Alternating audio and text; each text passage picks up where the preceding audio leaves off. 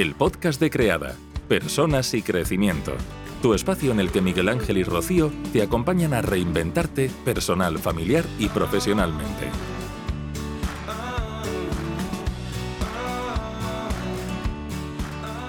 Vamos a hablar hoy sobre la Navidad, la Navidad como madre y padres separados. Y vamos a dar respuesta a muchas preguntas que hemos recibido y preocupaciones, inquietudes acerca de este tema. En esta fecha lo que queremos es aprovechar que se acercan en esta fiesta con, con tanta carga familiar para tratar de aportar algo de luz y, y sobre todo que podáis vivirlo con algo de más calma. Me parece que ya ya hay algunas personas que están ahí pendientes y, demás. La idea de, este directo no es solo hacerlo desde un punto de vista autobiográfico, de que contemos eh, cómo lo, hacemos, sino que veamos que efectivamente y ofrezcamos un modelo de que se puede hacer de, diferentes formas y no tiene por qué ser eh, una fiesta bueno pues cargada con muchas de las cosas que vamos a hablar que, nacen de, de, bueno, de esas creencias, de esos miedos y, de todas esas ideas que al fin y al cabo nos, limitan muchas veces. La Navidad puede ser una oportunidad también, al menos a nosotros nos gusta verlo de esa manera. Si es cierto que desde que somos padres separados eh, hemos transitado un camino en el que al principio lo, vivíamos con bastante desazón interna, tristeza, eh, nostalgia eh, y, y, demás, pero precisamente por eso creo que puede ser algo muy interesante el que ofrezcamos un punto de vista diferente y, porque precisamente ya hemos recorrido un camino en el que, eh, bueno, poco a poco hemos instaurado nuestras propias tradiciones, nuestras eh, propias costumbres y, bueno, hemos, creado o estamos creando una manera de funcionar en la que eh, nos nutrimos nosotros y sobre todo nuestros peques con, con esa forma y creemos que al fin y al cabo es una manera de ofrecer más riqueza y ofrecer modelos distintos a los tradicionales. Así que ya vamos a comenzar, que estéis aquí, muchas gracias por acompañarnos.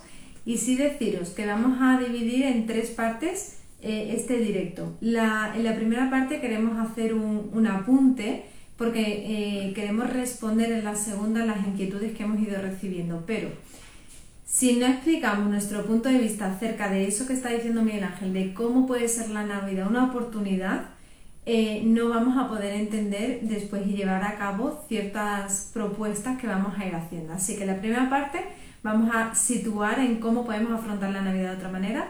En la segunda a dar respuesta, que las tenemos aquí las chuletillas apuntadas, todas las inquietudes que recibimos. Y en la última, pues de, nos hacéis todas las preguntas que necesitéis para tratar de, iros con, la mayor cantidad de respuestas eh, realizadas. Así que dicho lo cual, la Navidad. ¿Qué pasa con la Navidad? ¿Por qué remueven tanto estas fiestas para familias como la tuya y, las nuestras? Bueno, es mm, muy fácil de entender cuando miramos atrás y vemos la carga familiar y tradicional que lleva. Si vemos la Navidad como la fiesta familiar y estamos en un momento en el que nuestra familia está en un proceso de transformación o nuestra familia ya tiene otra estructura familiar, familia en nuestra sociedad está totalmente ligado a madre, padre, hijo e hija. Y eso es familia. Claro, entonces, ¿qué pasa con nosotras? Si nosotros no nos sentimos, si no sentimos nuestra familia como lo que es, 100% válida y tan lícita como cualquier otra, en este momento, si tengo una autoestima baja como familia, por así decirlo, en este momento en el que se representa el modelo idílico de familia socialmente establecido, que es el formado por madre, padre, hijo, hija, entonces yo no soy tan válida, yo tengo menos derecho que los demás. Entonces es muy importante resignificar el sentido de la familia para desde ahí darle valor a mi familia y aumentar mi valía, mi autoestima como familia para evitar este conflicto interno que se da muchas veces de yo no soy tan importante o yo no valgo tanto, mi familia no vale tanto como el resto. Cuidado, porque que el resto mantenga un formato de familia estándar socialmente reconocido no quiere decir que sea sano ni que sea saludable, porque no es eh, la forma de la familia ni la forma de la relación de pareja la que va a condicionar la salud, el amor y, la calma y armonía que haya. Ya sabemos que, que esta sociedad, permitidme que diga hipócrita muchas veces, eh, vamos de gala, ponemos unas caras y después la realidad es otra muy distinta. Vamos a dar valor a cómo me siento dentro y vamos a revisar cómo me siento yo con mi familia. Por eso esta es una de las muchas oportunidades que vamos a ir viendo que nos ofrece la Navidad. La posibilidad de revisar cómo me siento yo como familia para darle más valor en este sentido. Bueno, yo personalmente me gustaría decir que a mí particularmente la Navidad es una fiesta que mm, no me ha gustado.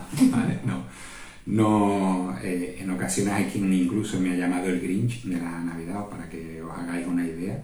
Eh, de, lo que me ha gustado y demás. Y mientras estaba hablando, Rocío, eh, me he acordado de, una curiosidad que creo que es importante también, y es que damos por sentados determinados conceptos eh, y suele ser interesante, ¿vale? Sin ponernos muy pedantes, pero suele ser interesante identificarlos. Cuando decimos que la Navidad es una fiesta muy familiar, la palabra familia viene del latín y representa a, representaba en su origen a todos los miembros, todas las personas que pertenecían a una determinada casa de un patricio, de un señor, de una persona rica. Es decir, sus esclavos, su ganado, eh, sus enseres, todo eso formaban parte de lo que era la familia. Desde ahí podemos entender, y al menos a mí lo que me suscita es eso, podemos entender cómo cuando decimos que la Navidad es una fiesta familiar, lo que estamos diciendo verdaderamente es que es una fiesta en la que se debe de vivir de manera íntima o interna, cuando a lo mejor eso puede ser precisamente una de las primeras cosas que pongamos en cuestión.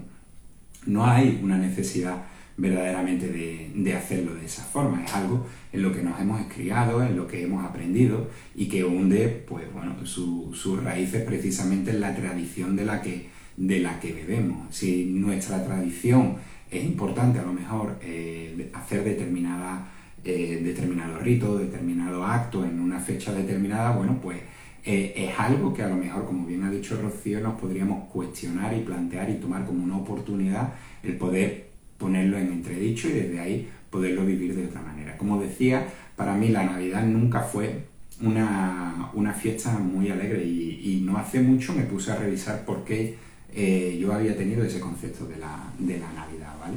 Porque verdaderamente, bueno, yo había disfrutado como la mayor parte de los niños de mi generación, pues, de los reyes, de, aquellas cosas que, se hacían durante estas fiestas, ¿no? Y, Navidad era desde que llegaba el día 22 el sorteo de Navidad hasta que se terminaba con los reyes. Eh, os cuento esto porque eh, descubrí precisamente que para mí eran unas fiestas que no eran agradables porque bebía del ejemplo, en este caso de mi madre, eh, que siempre las había vivido con, bueno, pues con cierta, no nostalgia, sino más bien con, bueno, con...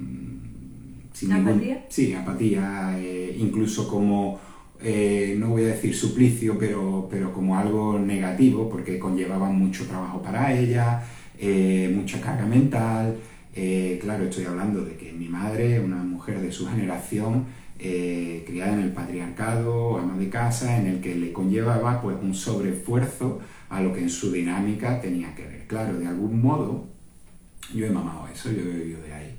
Y sin yo tener verdaderamente una experiencia que fuera ni traumática, ni negativa, ni nada, es eh, ese del ejemplo que yo vivía. Y me di cuenta de que mis creencias tenían mucho que ver con eso.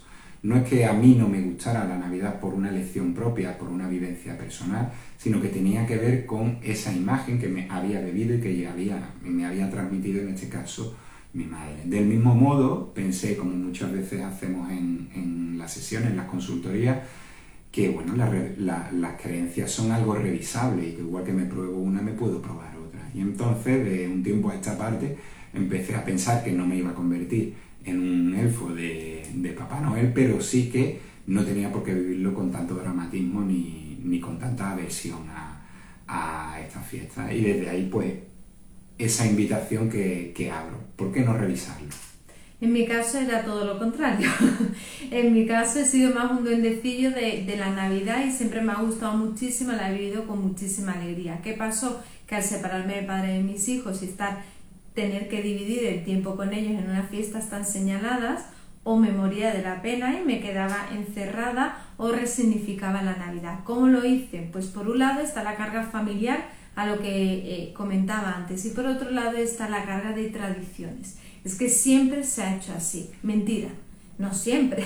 Hay un momento en el que tuvo el inicio. Sí es verdad que durante muchos años, desde no sé qué fecha, se ha hecho de la misma manera. Vale. ¿Y por qué no hacerlo diferente?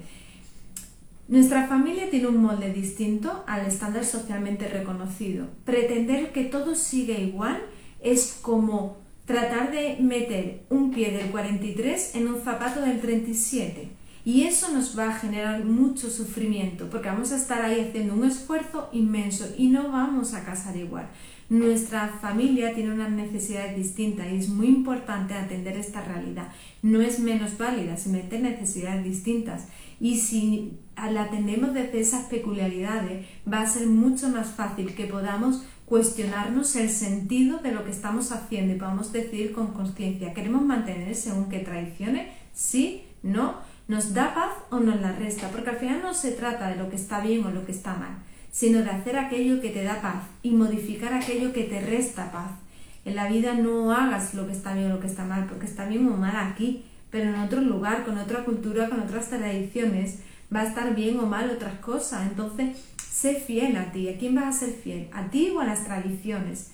Si es a las tradiciones, ¿a costa de qué y de quién? Pues muy probablemente de tu paz interna. Por eso es el momento de darle otro sentido. Lo que pasa es que muchas veces no queremos afrontar ser la persona que eh, siembre el cambio de una tradición porque podemos perder la aprobación de, de ciertas personas, familiares o no, o eh, ser señaladas como el problema, o, y claro, ahí es muy importante revisar hacia quién estoy viviendo. ¿Estoy viviendo por y para mí o estoy viviendo por y para los demás? Esas son las dos cargas, la familiar y la de tradiciones, que la Navidad nos pone por delante y que toca revisar. Y es una oportunidad para crear nuevas tradiciones. Hace muy poco, cuando después de, la pandemia, las primeras Navidades después de la pandemia, eh, aquella Navidad de 2020, fue muy común ver a las familias viviendo la, Navidad solo la familia nuclear o, o, con muy poquitos miembros y mucha gente hablaba de que por fin habían podido vivir la Navidad como realmente querían. Pues el momento, no hay una pandemia, pero ¿por qué no vivir estas navidades de una manera distinta, dándote la oportunidad? No hay que hacerlo como siempre. Yo creo que al fin y al cabo de lo que estamos hablando es de la aceptación, la aceptación de que cuando nos separamos al fin y al cabo, eh, el molde familiar tradicional que teníamos, fuera el que fuera, ya no es el mismo que existe. Y por lo tanto si tenemos un molde familiar nuevo, como decía Rocío, no tenemos por qué intentar coger el zapatito de la cenicienta y ponérnoslo nosotros si no nos cabe obligatoriamente, sino que parte de esa aceptación el tomar y decir, bueno, pues quizás ante mí se abre la oportunidad de empezar a vivir estas fiestas, estas vacaciones también para aquellas personas que las tengan de una manera diferente, quizás crear yo mis propias tradiciones. Es eh, la aceptación al fin y al cabo es la clave para eh, darnos cuenta de que ese eh, modelo tradicional no nos va a funcionar. Y por lo tanto, si, si, tenemos la opción de cambiarlo, oye, ¿por qué no crear algo que verdaderamente nos guste, nos nutra y nos sirva y además podamos empezar a disfrutar como me ocurrió a mí? Que como he dicho, de ser el Grinch de la Navidad, pasé a empezar a pensar que, bueno, en realidad son unas fiestas que podía vivir desde el disfrute si me centraba no en lo que me interesa a mí, sino en lo que le interesa a los niños. Y ahí nosotros, por ejemplo, este año, nosotros hemos celebrado con mi familia de origen la Navidad el 13 de noviembre, porque uno de, mis hermanos eh, vive fuera y la temporada de Navidad la pasa siempre fuera por trabajo. Entonces, para mi madre es muy importante aprovechar cuando viene en noviembre que celebremos la Navidad y allí que estamos cantando villancicos, comiendo turrones, manteca y haciendo lo mismo que un día de Navidad un 13 de noviembre. Entonces, al final, ¿qué es lo importante? ¿Dónde quieres poner tu foco? ¿En celebrarlo en la fecha tal donde no puedes y es horrible, es frustrante o celebrarlo con las personas que realmente quieres? Al final es o te aguantas con lo que hay y, lo pasas muy mal o le das la vuelta a la tortilla. ¿Y dónde está la importancia para mi madre? Celebrar la Navidad con sus hijos y toda la familia que ella quiere. Y eso mismo nos contaba una mamá hace muy poco precisamente, de que para ella después de varias Navidades como madre separada lo pasaba Eh, dice, sí, lo vamos a dejar grabado. en momento cena y pijama, sí, sí, lo vamos a dejar grabado. Eh, eh, una mamá nos contaba, ¿no? Que después de varias navidades pasándola sin, sin su peque, pues lo pasaba muy mal. Entonces decidió celebrar la Navidad el 20 de diciembre. ¿Cuál ha sido la consecuencia? que el 20 de diciembre pueden estar más familiares porque en esto de que los días señalados se dividían, el 20 de diciembre nadie se dividía porque nadie tenía compromiso y establecieron esta nueva tradición y desde entonces está encantada. De eso se trata. Nosotros no celebrábamos Papá Noel, era un personaje que no tenía ninguna chicha y relevancia en nuestra vida y fue la forma que encontramos de cuando no teníamos a los peques poder celebrar con calma, pues un día de, de regalos, un día de celebración.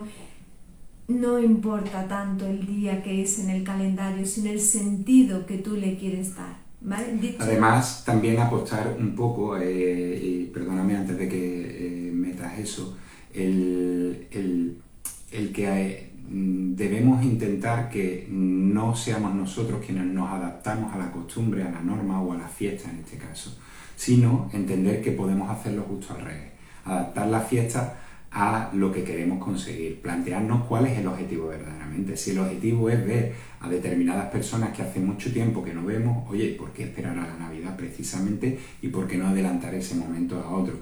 Es muy típico el tema de los almuerzos y las cenas de empresa.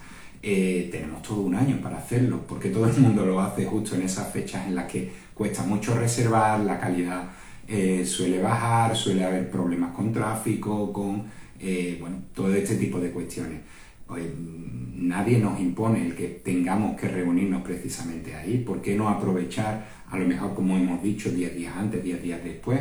Se trata un poco de reevaluar, de reconsiderar, de resignificar eh, la fiesta y sobre todo de tener la óptica y la perspectiva de que podemos adaptar la fiesta a nosotros y no tener que ser nosotros quienes nos adaptemos a la fiesta.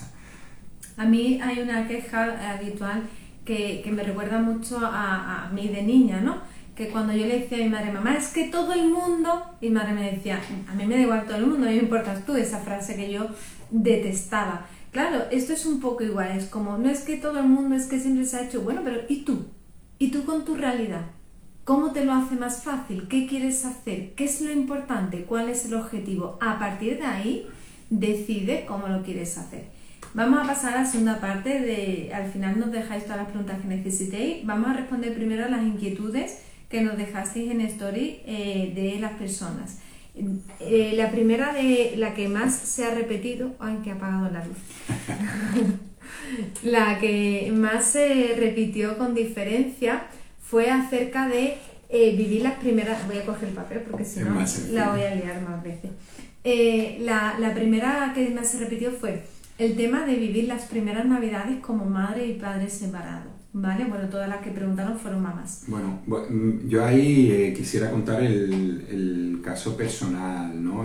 recuerdo el, no las primeras navidades como papi separado, pero sí las primeras que, que vivimos nosotros juntos.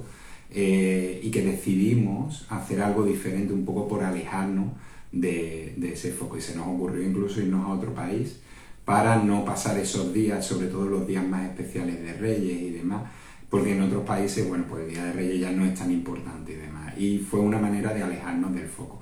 No es algo, la evasión o la huida que recomendemos, pero sí que creo que es importante, ¿no? Que se vea que, en fin, que pasamos también por ahí y que muchas veces, ¿verdad? Ese dolor eh, es comprensible, es natural, pero se puede transitar. Y ante eso, ¿qué, ¿qué, hacer en unas primeras navidades separadas? Bueno, entender que van a ser unas más y que quedan muchísimas por vivir y que estas no son las navidades determinantes de una vida, sino que son unas que el tipo de fiesta lo hace más difícil y por eso nosotros animamos a que te lo pongas muy fácil. ¿Y muy fácil qué quiere decir? Si el cuerpo lo que te pide es hartarte de llorar en el sofá, pues lo que toca y hartarte de llorar, porque a veces es lo que necesitamos. Si lo que quieres es no estar tan conectada en dolor, aprovecha estas fiestas para hacer planes. Póntelo fácil, ponte ya planes, queda con amigas, queda con personas que te puedan apoyar, búscate un viaje como hicimos nosotros. Hay formas, no se trata de vivir huyendo del dolor, pero sí que hay momentos para estar en el sofá y en la cama y hartarte de llorar y, y es necesario y súper sano. Y otros momentos para desconectar y ponértelo más fácil. Ahora bien, recuerda que la carga juiciosa acerca de vivir unas navidades en soledad, como nos decía algunas personas, se lo estás poniendo tú. Es decir, hay que distinguir mucho entre lo que tiene que ver con los niños y lo que tiene que ver con nosotros, porque estas fiestas que son muy para los niños y las niñas suelen estar tan distraídos y distraídas que en el día a día de las fiestas casi que no se acuerdan de nosotros. Sí va a haber momentos precisamente si son de las primeras en las que estén con parte de la familia y echen de menos a mamá o a papá. Eso es evidente, vale. Pero en líneas generales, que si ahora voy aquí, que si ahora voy allí, ahora me llevan aquí a esta atracción, a esta otra, no suelen tenernos tan presente. La peor parte es para nosotros, entonces lo decimos para aliviar esa carga que solemos poner, eh, eh, que proyectamos nuestro propio dolor, angustia y miedo en ellos, como si ellos lo fueran a pasar también súper mal. Y no, no, solemos pasar lo peor mamás y papás. Entonces, ¿qué hacer? Mira tú qué necesitas hacer, qué es lo que te lo pone fácil. No hagas lo que está bien o lo que está mal, sino aquello que te da paz. Y en cuanto a la soledad, es muy importante entender. El otro día una mamá en sesión me decía, claro, pero es que yo me he dado cuenta que con esto que estamos hablando Todas las personas son efímeras en mi vida y al final estoy sola. Es que eso es algo que no nos damos cuenta.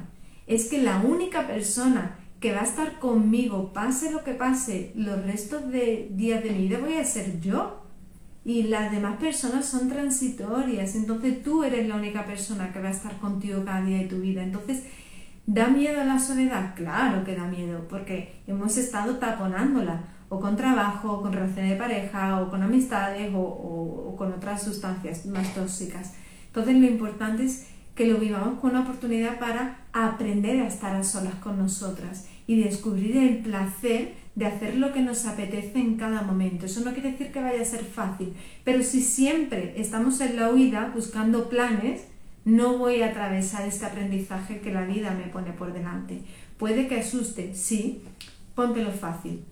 Otra forma es, hemos dicho llorar, hartarte de llorar si lo necesitas, hemos hablado de distraerte y otra forma la que a mí es la que más me gusta, que es hazte una lista de aquí a las navidades para irte acordando, déjala en, el frigo, una lista con aquellas cosas que alimentan tu fuente, aquellas cosas que te encantaba hacer de niña, de adolescente, aquellas cosas que casi que te has olvidado que te gustaban, pues bailar, cantar, hacer deporte, lo que sea.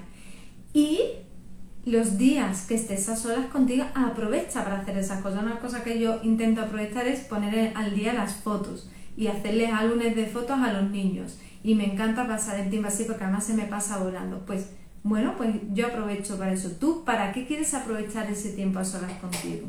Y que no sea poner lavadoras. No, eso, eso también, pero eso es menos importante. En cuanto a otra de las cuestiones que han salido es la angustia, ¿no? Yo creo que es la emoción que más define a la, como sensación al hecho de perderme vivencias de mis hijos. Aquí un alto en el camino. Perderme vivencias de mis hijos. Cuidado, relativicemos. Cuando están en la escuela, nos perdemos vivencias de nuestros hijos. Cuando están con abuelos o con abuelas, nos perdemos vivencias de nuestros hijos no somos gran hermano como madre y padre que podamos estar viendo las 24 horas de la vivencia de nuestras criaturas. No es por la separación. Por la separación va a haber más momentos y situaciones mm, especiales que nos perdamos. Sí, es verdad. Pero relativicemos, no, le añadamos más carga de la que ya de por sí tiene, porque es verdad que, que es desagradable, que es duro muchas veces, que duele y solo quienes lo hemos vivido sabemos cuánto puede llegar a doler, pero eh, que no todo es por la separación. Y después está la oportunidad también de, de resignificarnos y de, bueno, revisar ahí también eh, la parte que hemos entregado de nuestra identidad a nuestro rol como madre y padre. Es decir, evidentemente somos seres eh, más o menos completos, más o menos holísticos, pero que tenemos muchas dimensiones. Y en muchas ocasiones, especialmente esto es algo que, le pasa con más frecuencia a mujeres que a hombres, eh, hay una parte muy importante de su identidad de mujer adulta que se vierte en la maternidad. Evidentemente con la maternidad todo se vuelve, se le da la, vuelta a la tortilla, como solemos decir, y empezamos a tomar conciencia y encontrarnos con nosotros mismos, con nosotras mismas en ese momento. Eso es algo que vemos eh, con muchísima frecuencia.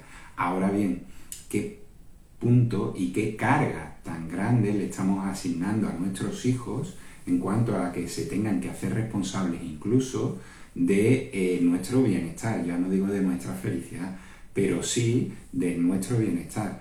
Nosotros somos personas y podemos elegir qué parte de nuestra identidad entregamos a esa parte de ser padre y madre y a qué parte de nuestra identidad entregamos pues, a otras cuestiones como compañeros de trabajo, como amigos, como hijos y eh, como trabajadores sencillamente.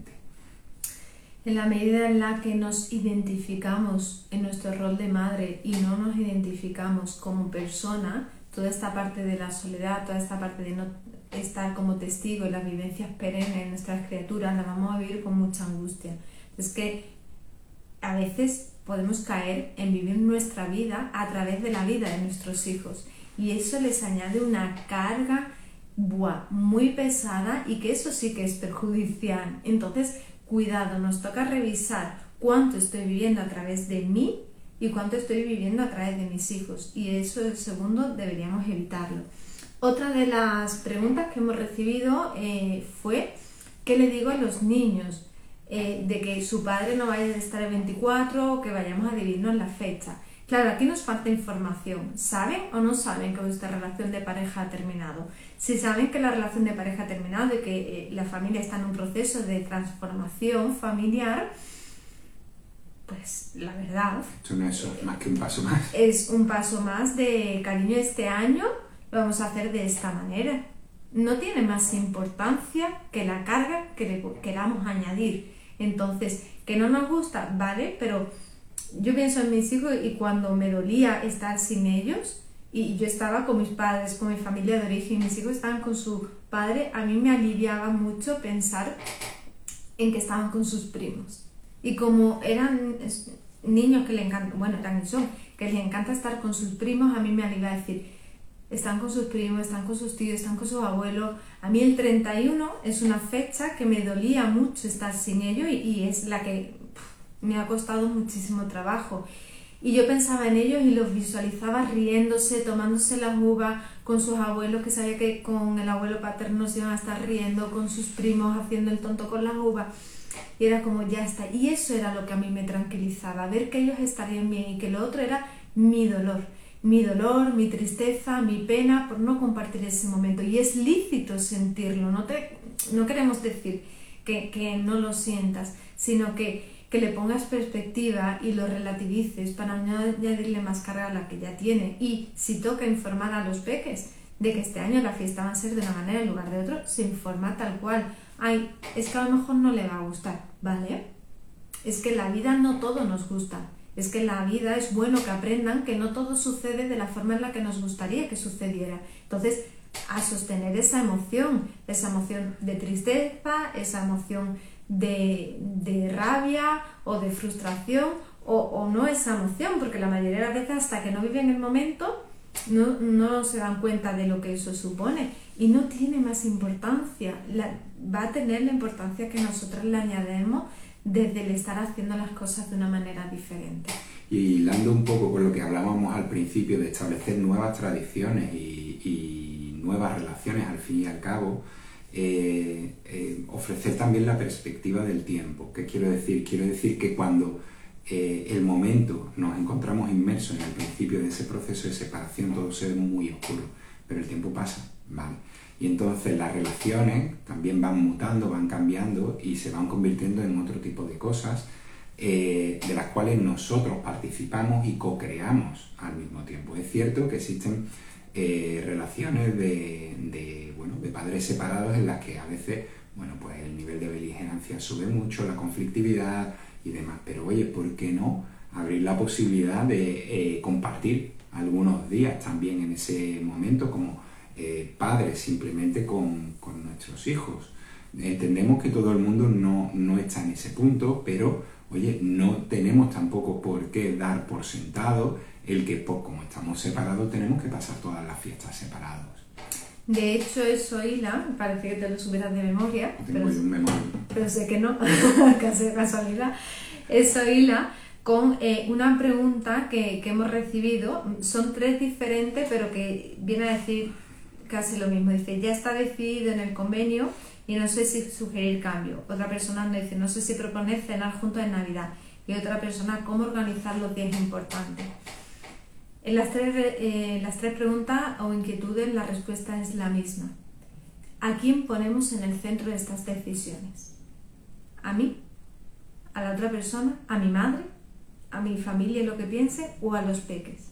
¿Vale? En esta Navidad, en esta fiesta es muy fácil poner a otros miembros de la familia en el centro de las decisiones en vez de las criaturas y del peso de lo, del juicio de lo que piensen los demás acerca de lo que hacemos o cómo nos hemos organizado este año viene mucha carga eh, que le ponemos mucha carga emocional que no es realmente algo de los niños que, que preocupe o algo a veces incluso mío sino de mi madre o quien sea. Entonces ante estas inquietudes la respuesta es pon a los peques en el centro y desde las necesidades reales de ello y las circunstancias reales de vuestra familia, entonces decidís. Por ejemplo, ya está decidido el convenio, no sé si sugerir cambios. Esos cambios, ¿por qué y por quién están motivados? Dice, ¿puede confundir al niño que estemos juntos en una comida? Pues ahora vamos a responder a eso al hilo de una de estas preguntas. Eh, primero, si ya está decidido el convenio y no sé si sugerir cambio, ¿cuál es la necesidad de esos cambios? ¿Son los pequeños o una cuestión tuya? Cómo es vuestra relación como madre y padre para favorecer que ese cambio se dé. Porque si sugieres eso, muchas veces sugerimos cambios desde pidiendo un favor. Y cuando pedimos un favor y, la otra, y no hay equipo con la otra persona, este favor puede que la otra persona nos lo haga pagar. Y entonces nos quedamos en un lugar de sometimiento. Ahí es donde decimos que nos cuestionemos cuál es la realidad de las circunstancias de cada familia antes de tomar una decisión. No hay una respuesta genérica de sí, sugiera el cambio. No, no lo sugiera. No. Valora cuál es la realidad de vuestra relación, de vuestra familia y las necesidades de los menores para desde ahí tomar la decisión de si merece invertir energía en eso o no. A día de hoy yo puedo sugerir cambios con total facilidad en situación de igualdad. Hubo un tiempo en el que no. Entonces será mejor no sugerir los cambios. No es algo estático, las relaciones evolucionan. Por eso, cuando dice ¿Cómo organizamos los días importantes? Pues igual, con total naturalidad. Eh, hay familias, por ejemplo, una familia muy cercana a la nuestra, cuyo padre y madre no dejaron de ser pareja, y para la mamá, que eh, es muy importante celebrar Nochebuena y Navidad por el tema de Papá Noel, es súper importante. Y para el papá le es más indiferente. Entonces ellos de forma permanente, año tras año, sus hijos están siempre con la mamá en la misma fecha, en el primer, primer periodo de Navidad, primera semana, y con el papá la segunda semana. Y a ellos les ha cuadrado bien así. Ahí toca valorar. Oye, no, para los dos siempre las mismas fechas son las eh, tan importantes. Pues entonces toca ir alternando cada año. Después os vamos a, leer, ¿vale? Para poder seguir, si no me, me distraigo. Y en cuanto a, no sé si cenar juntos en Navidad, que nos lo habéis preguntado también por aquí, Vale, muy importante, aquí toca hacer un alto en el camino, ya sea Navidad o ya sea otra fecha. No hay respuesta genérica. Depende un montón, pero muchísimo, de la edad de los peques, de cuánto tiempo haya pasado desde la separación y la relación, el tipo de relación entre vosotros. ¿Por qué? Porque venga, lo quiero hacer de libre. Entonces lo ideal es que al menos haya un día que comamos o cenemos juntos. Sí, pero espera, ¿a costa de qué? Vuestra relación lo permite porque si una relación de tensión o de violencia soterrada, los pequeños lo van a, recibir y va a ser más perjudicial que beneficioso. Si los peques son muy pequeños y nos vemos con mucha frecuencia, los cuatro miembros de la familia, los tres, los cinco, los que seamos, y hace poco tiempo la separación muy fácilmente les puede confundir y no van a poder hacer el proceso de adaptación. Hay que valorar la edad, las circunstancias de la relación y el tiempo que ha pasado desde la separación y desde ahí tomar la, la decisión. En nuestro caso, en ambos, beneficia y ellos lo celebran, ya sea Navidad, ya sea una fecha cualquiera, pero repito que no siempre fue así. Entonces no podemos dar una respuesta genérica más que valorar estas tres cuestiones y a partir de ahí tomar la decisión. Y preguntarte tú a ti, ¿desde dónde estás tomando esta decisión y para qué? Si encuentras el desde dónde y el para qué, ya vas a saberlo. Así que eso por ahí. Eh, así, aquí decía, nosotros no seguimos el convenio, simplemente se da importancia a los días que son más importantes para cada una de las dos familias. Y eso es genial, eso va a favorecerlo. Y va en la línea de lo que muchas veces hablamos de los convenios. Lo ideal es que el convenio sea un acuerdo de mínimos, no tiene que ser el convenio quien rija nuestras vidas, sino que en la medida en la que consigamos tener dinámicas más saludables, consensuadas, eh, el convenio solo es un acuerdo de mínimos para cuando no conseguimos llegar a un acuerdo consensuado. Mientras tanto puede permanecer en un cajón. Mm, es una de las dudas que nos plantean muchas veces en consulta. Bueno, y si ponemos esto ya, entonces esto es para siempre y demás, pues depende de vosotros. Si tenemos la capacidad de volver a bueno, eh, sondear, ver otras posibilidades y demás, se podrán dar y si no, bueno, pues para eso precisamente está ese convenio, pero no hay por qué darle un papel de, árbitro por encima de las necesidades de las partes y sobre todo de lo más importante, ¿no? que son los peques al fin y al cabo. Eso es muy importante tenerlo en cuenta y hay muchos casos en los que las familias se tienen que regir por el convenio porque una de las partes no permite por personalidad narcisista o por otras cuestiones hacerlo de otra manera. ¿Vale? Y está bien también no hay una cosa que está bien o que está mal, hay lo que cada familia puede asumir desde su realidad y eso está bien. Lo que puede dañar y lo que está mal es cuando luchamos en contra tratando de hacer por todos los medios algo diferente a lo que nuestra familia puede asumir. Otra pregunta que, recibimos de las inquietudes fue eh, una persona diciendo que, que siente que sus esfuerzos por seguir siendo familia son infructuosos. Cuidado, no hay que esforzarse para ser familia, ya somos familia, nos gusta o no, porque somos conscientes que a veces yo misma en algún momento, en el momento que fue malo, eh, decía, ¿y por qué siempre voy a tener que tener relación con este hombre? y él seguro que lo pensó de mí porque fue un momento muy duro para ambos. Ya somos familia, no hay que esforzarse por serlo yo soy familia de mis tíos, de mis abuelos, de mis primos y la relación es la que es con cada uno de ellos. No me tengo que esforzar por ser familia. Nuestros hijos nos dan esa condición. El hecho de haber sido madre y padre las mismas criaturas nos pone en sello de family. Otra cosa es el tipo de familia que seamos, el molde y el vínculo que tengamos. Y eso sí es lo que podemos elegir eh, co-crear de una manera u otra no depende de una persona como es el vínculo, depende de dos. Y si la otra parte no quiere poner de, lo suyo para que haya un acercamiento, toca aceptar. Aceptar no significa que te tenga que gustar. Aceptar significa deja de luchar, deja de pelearte, suelta, ocúpate de lo que está en tu mano. ¿Qué quieres co-crear tú en vuestra relación? Como madre y padre los mismos hijos. Eso es lo que puedes hacer. Y muchas veces forzar las situaciones la llevan a un mayor distanciamiento. Entonces por eso es muy importante que aprendamos a ocuparnos de lo que está en nuestra mano y soltar todo lo demás. Y a partir de ahí es confiar. Confiar en la vida, confiar en lo que estás haciendo y que esto es un proceso y que las relaciones están en constante evolución y que no paran de transformarse, cualquier tipo de relación y la vuestra también. Entonces, ocúpate de lo tuyo y suelta lo demás. Eh, ahí he puesto un comentario, pero no lo entiendo. Dice, pero depende de ambas partes, no es posible. Claro, claro, efectivamente. Entonces, por eso, o sea, no es Yo creo que tiene que ver con las expectativas también que tenemos sobre lo que tiene que ser una familia. Como dice Rocío, eh, tenemos una idea de lo que es familia parece como que lo que no encaje en ese molde ya no es familia o ya no es tan válida o ya es como que pertenece a una división inferior. Y no tiene que ver con eso, tiene que ver con que mm, nuestro molde familiar ha, cambiado, lo primero que hay que hacer es aceptarlo y a partir de ahí decidir, como dice, eh, efectivamente, qué decidimos co-crear, teniendo en cuenta que no se va a imponer mi voluntad sobre la del otro, pero que tampoco tenemos por qué aceptar estoicamente la voluntad del otro, sino que efectivamente eh, puede caber cierto margen de maniobra y si no, para eso precisamente decíamos el tema del convenio. Y en la medida, de hecho, mira, algo mm, nuestro, ¿no? Nosotros eh, no solo somos familia de, del padre de mis hijos y la madre de los suyos, porque es un hecho, al compartir hijos somos familia, no justo no, sino que nosotros sentimos como parte de nuestra familia tanto a la madre de sus peques como al padre de los míos. Somos una familia conviviente, pero hay otra familia que es más extensa que está afuera.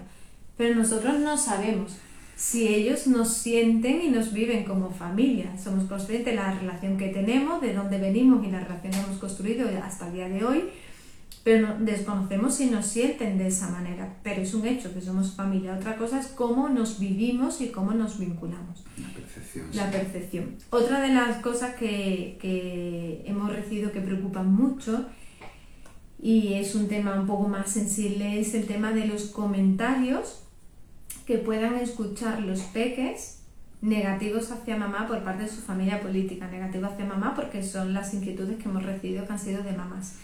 Entonces, eh, aquí muy importante, ¿vale? Dice, mm, y, y, y otra persona dice, y los comentarios del padre diciéndole, no podrás estar con X persona porque mamá no quiere cambiarme el turno, ¿vale? En estos casos, para los peques mamá y papá ocupamos un o mamás, papás, ocupamos un ente indivisible, un lugar sagrado. Todo comentario negativo que escuchen en contra de la otra persona, si hay un cruce, eso le va a dañar muchísimo. Y si es solo de un lado al otro, no le va a gustar, probablemente le duela, pero lo que va a hacer es le va a dar información acerca de la otra persona. Lo estoy diciendo con gotela porque no quiero... Eh... Sí, tiene que ver con que eh, cuando yo hago un comentario de una tercera persona, a ella, por ejemplo, ella va a pensar mal de mí y no de esa tercera persona como puede que sea mi intención. Evidentemente, esto va a depender mucho de las edades, del momento en el que estén y demás. Eh, como recomendaciones o tips, ¿no? que hay gente muy aficionada a los tips. Lo primero es hacernos cargo de eh, lo que nos corresponde. Y si yo tengo el nivel de conciencia suficiente, me corresponde protegerles. ¿Y protegerles qué significa? Significa que tanto por activa como por pasiva me toca protegerles. Es decir, si hay alguien que quiere mantener ese tipo de comentarios, es responsabilidad mía protegerles tanto de que no lo escuchen o de que si llega el momento hablar con esa persona para que intente omitirlo o retirarnos de, esa cuestión. Si por el contrario no es este el caso, sino que sabemos que se produce en la otra familia y nosotros no tenemos ningún poder para ello, consiste en precisamente dotarles de herramientas para poder eh, aceptarlo de una manera más o menos resiliente. ¿Qué queremos decir? Queremos decir, pues eso que estaba diciendo con mucha cautela Rocío, y es que habitualmente eh, en esos comentarios hay un tipo de energía eh, que se desprende. Y bueno, puedo contar el caso de, una familia anónimamente con la que estuvimos trabajando, que él manifestaba como, a pesar de que había convivido poco con su padre, tenía buen concepto de su padre y mal de su madre, con la que pasó mucho más tiempo, entre otros motivos porque siempre escuchó comentarios malos de su madre hacia su padre y él cuando convivía con su padre, como digo, incluso menos tiempo, eh, jamás escuchó un comentario peyorativo hacia su madre. Entonces, esto es un ejemplo, y hablamos ya de personas adultas, de cómo se construyen las relaciones y cómo muchas veces está bien que pongamos eh, énfasis y la mirada ahí, pero cuidado con preocuparnos en demasía por cuestiones que no están en nuestra mano controlar. Podremos hablar con esa persona, oye, protégele, oye, tenlo en consideración, pero si no llegamos más allá, lo que sí es importante, y sobre todo, y es algo por lo que abogamos desde el principio, es que en la medida en la que uno de los dos progenitores tenga el nivel de conciencia suficiente, tendrá la capacidad para protegerle y darles herramientas para que de un modo o de otro se encuentren protegidos. Sí, Vamos a poner un ejemplo no real, pero para entenderlo, porque si no mm, me lío con su padre su madre. Entonces, si eh, mis peques fueran a casa de su padre y las fiestas escuchan comentarios negativos hacia mí, cuando vengan, van a venir más irascibles, susceptibles, van a venir enfadados y no es conmigo, es por el revuelo interno que eso les ha podido ocasionar. En ese caso, Si vuelven así no quiere decir que haya pasado eso, ¿eh? esto no es A más B, sino que si pasa eso muy probablemente vengan de esta manera. Entonces, mi misión es eh, eh, darles esa presencia de mí que necesitan después de haber pasado muchos días sin mí y además haber escuchado todo eso de su madre que les duele. Si en algún momento me dicen, y eso es algo que debe irse haciendo día a día, generar ese vínculo, esa conexión emocional, esa confianza en la que se sientan libres de poder expresar lo que sienten. Si en algún momento me cuentan es que el abuelo o el tito, quien sea, ha dicho esto, no juzgar, sino validar. Oh, cariño, debió ser muy duro escuchar eso. No te gustó, ¿verdad? Eh, o, o, no, no te gustó, no, sino ¿y cómo te sentiste?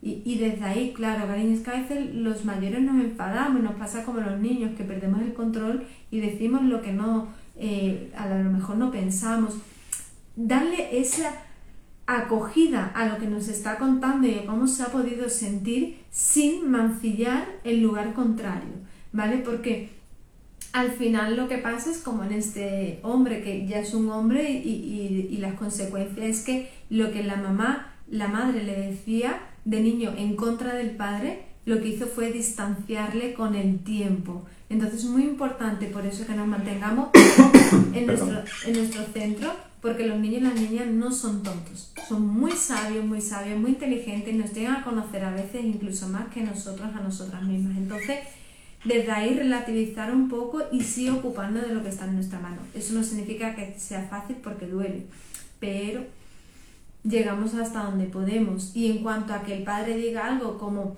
pues es que no vas a poder ver al primo Carlos porque mamá no me cambia el turno pues si el papá se lo dice, el papá se lo dice. Ahora bien, si el peque viene y te pregunta o te dice algo, explícale la verdad, dentro de lo que pueda entender.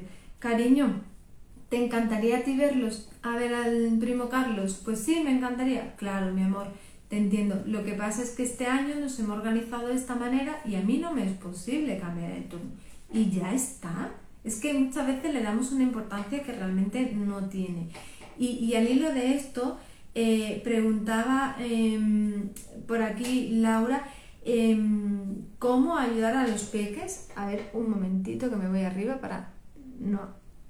Ay, que esto se va. Vale, no me deja subir. Entonces, preguntaba que cómo eh, preparar a los peques porque en Navidad eh, ella cree que van a pasarlo, va a haber momentos que al estar sin ella van a estar tristes. Y entonces preguntaba cómo eh, ayudarles a gestionar esa tristeza porque el padre ya cree que en ese momento pues no va a poder estar ahí, no va a saber acompañarlos. La tristeza no se gestiona. Cuidado, se siente. No hay que gestionar la tristeza. Eh, en la educación emocional que, que, ya de adulta hemos ido recibiendo porque en nuestra infancia no, no se entendía esta importancia, nos confundimos en controlar las emociones, gestionar las emociones. Las emociones toca transitarlas. Otra cosa es que queramos, ah, porque preguntaba Laura cómo prepararles eso, vale. En cómo prepararles podemos preparar para ese momento, vale, pero no para gestionar la tristeza. La tristeza toca dejarla sentir. Y gracias a la tristeza y gracias a un montón de emociones desagradables tenemos grandes obras de, de arte es que precisamente de, esos lugares oscuros del ser humano eh, podemos darle mucha salida creativa. Nos negamos una parte esencial del ser humano y que requiere ser atendida. Entonces somos seres emocionales. Vamos a, perder el miedo a sentir. Está bien que sientan que es incómodo, claro, pero forma parte de la vida. Es como pretender vivir sin alegría. Uh, pues vaya rollo. Pues es igual lo que pasa con las cómodas y otras incómodas. ¿Cómo prepararle? Claro que esto es transitar la tristeza, la pueden aprender a transitar a partir de que nos vean transitar la tristeza y acompañarles eh, eh, en, cuando sienten tristeza. Entonces, de lo que tú aportas, Laura, en tu día a día con tus peques cuando están tristes, en ese momento están ellos aprendiendo a transitar la tristeza. Si reciben como yo recibía, no llores que te pone fea, otra vez estás triste, es que siempre está igual, qué pena, siempre con la pena, pues aprender a, callar, a aguantar, a cerrar y hacer como que y reprimir, mm. ¿vale? Entonces, darle salida de forma natural en tu día a día, acompañarles aceptando la tristeza sin ninguna carga, ni, ni carga culpógena ni juiciosa, y desde ahí sabrán. ¿Cómo prepararles para ese momento? Pues mira, ideas que se me ocurren sobre la marcha. Primero, no le añades más carga de lo que tiene. Segundo, pues puedes, pienso, es que a Laura eh, la hemos acompañado y me acuerdo eh, de su pequeña y pienso en tu pequeña y le puedes, por ejemplo, dar un pañuelo, un pañuelo que, que tú te pongas con cierta frecuencia o que ella vea, identifique contigo y dárselo para decir, cariño, para los días que, que, tú te acuerdes más de mí, te lo puedes poner o te lo puedes, no sé, una pulsera, algo que sea identificativo tuyo, que ella pueda tener y que al tocar puedas sentirte más cerca. A nosotros nos encanta el cuento del hilo invisible, ¿vale? Y, y, ahí tenemos un post escrito sobre una trenza que hacer a, para mm, materializar, sí, para que de forma material puedan ser... A nivel simbólico, los niños funcionan mucho mejor a nivel simbólico que, que por lo que le expresamos verbalmente. Normalmente eh, aprendemos por la escuela tradicional eh, y por lo que son las clases magistrales a intentar enseñar desde la palabra. Pero eso realmente no es el sistema que mejor aprenden los niños, sino sobre todo por el ejemplo y sino a través del lenguaje simbólico el darles un anclaje físico, un, anclaje simbólico, les permite sobre todo integrar esa información. Y en este caso lo que está explicando Rocío es básicamente eso, les damos un símbolo con el que sienten que siguen conectados a nosotros y además que va a haber eh, temporalmente un momento en el que esa ausencia termina y nos volvemos a encontrar. Entonces entregar un objeto, por ejemplo, de transición o algo así puede ser algo que facilita mucho. Y como tus peques son más mayores, Laura, pues además de ese objeto, puede ser, por ejemplo, regalarles un diario, regalarles un diario con ellos. A mí como nos gusta mucho la parte de ritual, pues ir expresamente a comprarlo para que ellos lo elijan y invitarles a que ese diario se lo lleven y cada vez que te quieran decir algo o se sientan tristes, que puedan expresar ahí cómo se sienten en cada momento. Entonces que sea su diario de las emociones, por ejemplo, y que ahí lo puedan contar. Otra cosa es recordarles, si vuestra relación os lo permite, como padre y madre, que cada vez que lo necesiten, que te llamen, que si no le coges el teléfono, que te graben un audio. Eh, también les sirve mucho cuando son ya más mayores que lo pongan a, eh, que te hagan un selfie, ¿vale? dices, en el momento en el que esté triste, mándame un selfie y yo te devuelvo otro.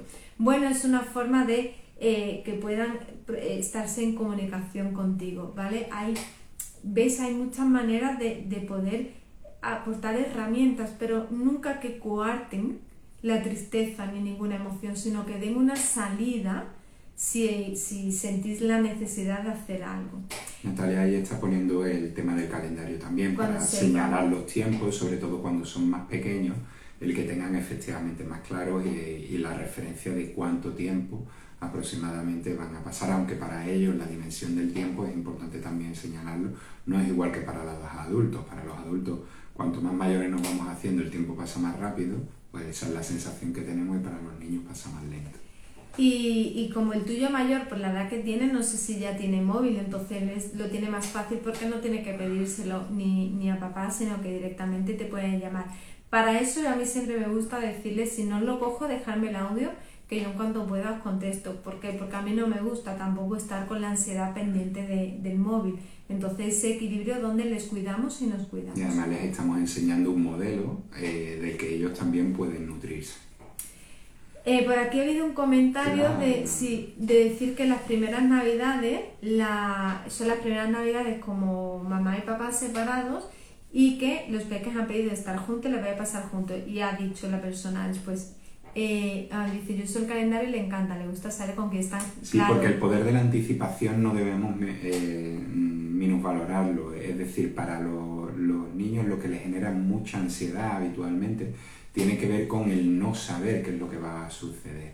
Entonces, la medida en que nos anticipamos y le explicamos con, con antelación lo que puede ocurrir y alternativas, estamos dejando el camino muy bien allanado y muy bien preparado para que precisamente la conexión se pueda establecer. Y lo que decía de, de, de ti misma, ¿no? que has preguntado antes, bueno, has contado que lo vais a celebrar junto a Navidad y has dicho, qué difícil aceptar. No, ¿vale? Cuidado, no se trata de, ponernos esa exigencia, sino de escuchar. ¿vale? De escuchar con los oídos, de escuchar con los ojos y escuchar con el corazón. Desde la observación, ver cuáles son las necesidades de nuestros peques e ir probando, ¿vale? No, no tienen un libro de instrucciones, pero sí tenemos la guía de la intuición y la observación. Desde la intuición y la observación vamos probando y vamos viendo qué les sienta bien, qué no, qué necesitan. Y en la medida en la que podáis dárselo, como en vuestro caso, pues acelerar que se lo podéis dar, pero sin exigencia, entendiendo que lo estáis haciendo desde el amor. Y desde ahí, cualquier error que suceda no va a ser tan grave, no va a herir cuando cometemos un error desde el ego. Eh, terminando las preguntas que nos, las inquietudes que nos dejaste, hay una que, que esta sucede, estemos separados, ¿no? Que dice, me preocupa estar en casa de mi madre que ni ella ni el resto de la familia respeten los límites. Aquí nos vamos al inicio del directo en el que hablamos de ¿para qué vas? ¿Te compensa ir o no te compensa? Si vas, sé consciente de a qué lugar vas. Además, ahí hay algo paradójico y me gusta que lo estés señalando, ¿vale? Porque eh, te quejas, eh, entre comillas o no entre comillas, de que tu familia no va a respetar su límite, pero tú con tu propio ejemplo le estás enseñando que tú misma no respetas tus propios límites. Porque si acudes a un lugar en el que ya sabes que eso no solo puede que suceda, sino que es bastante probable, porque no lo te respetas a ti misma. Y respetas tú ese límite. Porque no ponerte en primer lugar. Entonces, además de esto, vale, se trata precisamente de que pongamos conciencia qué necesito ¿Y por qué no me estoy dando lo que yo necesito? Si no me estoy poniendo a mí en el centro de respetar, ese de, de respetar mi propio límite, ¿a quién estoy poniendo? A los peques, a los peques no les viene bien el ejemplo de que no nos respetemos nuestros propios límites y permitamos según qué situaciones que pasan por encima nuestra. No es un buen modelo. Entonces, revisemos, porque como está diciendo aquí Sole, los pequeños nos sorprende positivamente muchas veces, porque somos nosotros los que tenemos nuestras películas mentales y creencias que nos cargan negativamente unas fiestas como esta, más allá de que una parte que es la que es porque venimos de donde venimos. Ahora bien, no respetan los límites, como decía esta persona, ¿no? Vale, ¿qué hacer en este momento? Cuestiónate. ¿Quieres ir o no? ¿Para qué? ¿Dónde te estás poniendo tú? ¿En qué lugar te estás dejando? Y ahora, si aún así decides ir, genial, pero acepta dónde vas. Y cuánto, cuánto de importantes son esos límites que están transgrediendo. Porque, bueno, pues una intimidad. Yo era muy estricta con el azúcar, muy estricta, y en casa de los abuelos, pues no había eh, eh, eh, esa conciencia de la importancia que era no darle azúcar a los peques. Bueno, pues eh, yo decidí relajarme, que no me merecía una lucha con mi peque, una lucha con los abuelos para que respetaran según. Bueno, valoré cuántos días voy. De los días que voy, ¿qué, ¿cuánto de importante es que esos días tampoco coman azúcar? Se estoy dando yo a los abuelos. Y bueno, pues mi pequeño lo dice, dice, me encanta ir a merendar a casa los abuelos porque me dan todo el azúcar que quiero. bueno, pues él lo tiene muy asociado, los abuelos me dejan, mamá y papá no, Vale, pero ¿cuántas veces al año son? Es tan importante, a mí no me merece esa lucha y con un límite de, salud, porque no es todo el azúcar que él quiera, evidentemente, pero bueno, eh, tiene que ver con los abuelos, el nieto, el nieto, los abuelos. Y hay un aprendizaje ahí al fin y al cabo también, en el que eh, ya no hay ceder azúcar, pero hay otros límites en los que, bueno, a lo mejor ahí eh, hay un lugar también y hay algo que, que, pueden aprender precisamente de ese otro contexto, de, de darse su sitio más allá de, de, lo que ocurre en casa, porque al fin y al cabo no nos olvidemos, se van a desenvolver en la vida y tienen que ir aprendiendo también. Y quizás el eh, eh, exponerse en ambientes diferentes no hay duda de que eso es un aprendizaje que se puede llevar siempre. Y pregunta la misma persona, dice, ¿y si no te queda otra que convivir con tu madre o familia porque vives allí? Vale, si realmente no hay otra opción porque no puedas salir, entonces toca a, a mí incluso viviendo allí se me ocurren otras opciones, ¿vale? Quiero decir que, que, que, el hecho de vivir allí no es obligatoriamente tener que convivir en esa fecha, de esa manera. al menos todos los días. claro. Entonces, si hay, vamos a ponernos en el peor de las situaciones y que no hay elección real posible para salir de esa vivienda, entonces toca conversar antes. Toca conversar antes para expresar los límites de forma clara y concisa y firme, ¿vale? Eso no quiere decir ni agresiva, ni enfadada, ni de mal humor, no, no, pero sí desde el lugar de primero que tú sientas la seguridad en ti de la importancia de ese límite, lo sientas con seguridad, porque si tú expresas un límite, pero sientes ambivalencia, inseguridad y no lo ves claro, temes la respuesta que obtengas, no va a llegar. El límite tiene que estar muy seguro dentro de ti, tener mucha raíz y desde ese lugar seguro y firme transmitirlo y así llegará. Y después hacer respetar el límite. Primero informar del límite a la persona pertinente. Informar, expresar lo importante que para ti es, por la razón que sea, o no des explicaciones. Informa porque son tus hijos y tú tienes la potestad sobre su bienestar. Y para ti esos límites son cuestiones importantes que salvaguardan su integridad física, emocional o mental. Desde ahí transmitirlo y a partir de ahí, de haberlos informado, hacerlo respetar. Muchas veces lo que falla es que hemos informado el límite pero no los hacemos respetar. Y las personas adultas, como los niños, jugamos a desafiar. Inconscientemente o conscientemente. Bueno, lo voy a hacer a ver qué pasa. Bueno, en verdad no me va a decir nada. No, pues te toca desde un lugar firme y asertivo al mismo tiempo ir marcando los límites y recordarlo a la persona y que, que conlleve, ¿vale? Eh, había otra que, era que decía que tenía, dos personas decían que temían pasar la fiesta en medio del proceso de separación. Una persona decía sin afectar a los peques y otra persona decía sin transmitirle la soledad que yo siento. Pasar el proceso, las navidades en medio del proceso de separación lo hace mucho más difícil, evidentemente. Sin embargo, dice, sin afectar a los peques. ¿Afectarles por qué? ¿Qué significa afectarles? Su vida continúa igual que la nuestra y su vida no depende de esta Navidad en la que estamos en pleno proceso de separación. Les afecta cuando nos ven serios o serias, cuando nos ven estresados, les afectan cuando nos ven alegres, les afectan cuando nos ven emocionados, les afecta, claro que les afecta. Entonces desde ahí otra vez volvemos al inicio a relativizar y sin transmitirle la soledad que yo siento, decía una mamá. Hazte cargo entonces de tu soledad, no luches contra ella, déjala sentir. Cuando intentamos tapar y hacemos esa mentira habitual de estar mal por dentro y decir todo está bien, eso le genera mucha inseguridad a nuestros peques, porque le estamos diciendo algo mientras le decimos lo contrario. Esa incoherencia le genera desconfianza, inseguridad y miedo. Y entonces ¿qué hago? No, no nos deshaguemos con nuestros peques porque son menores y, no deben de ocupar el rol de cuidarnos, sino de ser cuidados y cuidadas. Eh, pero si le puedo expresar, pues estoy triste, pues estoy, y contarles cómo estoy sin cargarles. Y desde ahí ya me estoy haciendo cargo yo. Estoy triste y está bien, está bien, forma parte de, de, de la vida. Es que me siento de qué manera, sin desbordarnos delante de ellos. Y con esto... Un poco más. Dar unos segundos por si alguien más quiere poner alguna pregunta apurando. Y, y, si no, desearos feliz Navidad. Vamos ahí esperando por si queréis alguna pregunta. Y a mí aquí sí se me ha quedado algo que dice, me preocupa, ah, no, eh, vale, me preocupa la sensación de soledad mientras mi ex está con su nueva pareja y con nuestro hijo. Este es un melón que se abre cuando iniciamos nuevas relaciones de, pareja o cuando la otra persona le inicia. Y es, ¿qué te remueve a ti?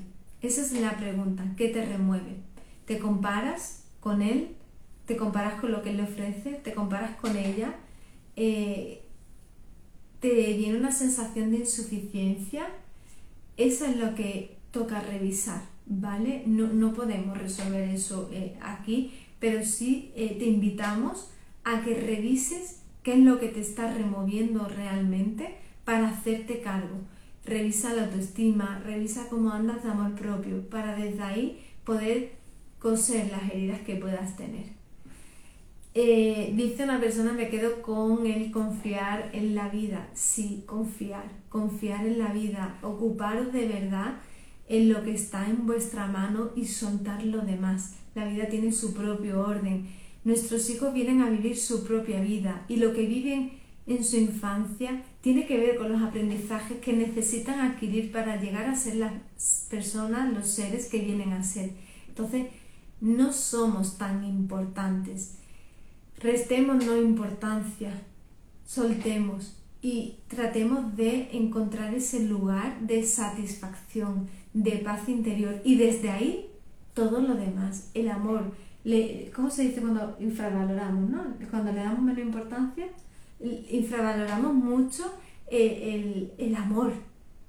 Cuando hay amor de verdad, lo demás es mucho más fácil y, y todo es reparable. Entonces, bueno, muchas gracias porque saber que, que os aporta en todos estos agradecimientos que estamos recibiendo no, nos ayuda a atrevernos a hacer esto más a menudo, que hacemos poco, a, a seguir y bueno, que, que alivia en lo que queremos precisamente, confiar, confiar, confiar, ocuparos de lo que está en vuestra mano y soltar todo lo demás. Vivimos en una falsa ilusión de control que la separación nos pone por delante, que no tenemos control sobre casi nada.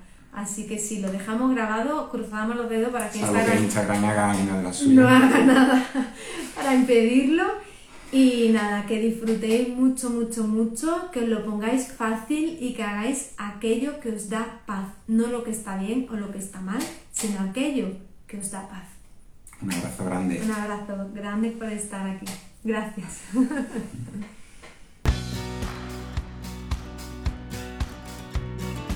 Y hasta aquí el episodio de hoy. Si te ha gustado puedes compartirlo para que pueda llegar a más personas.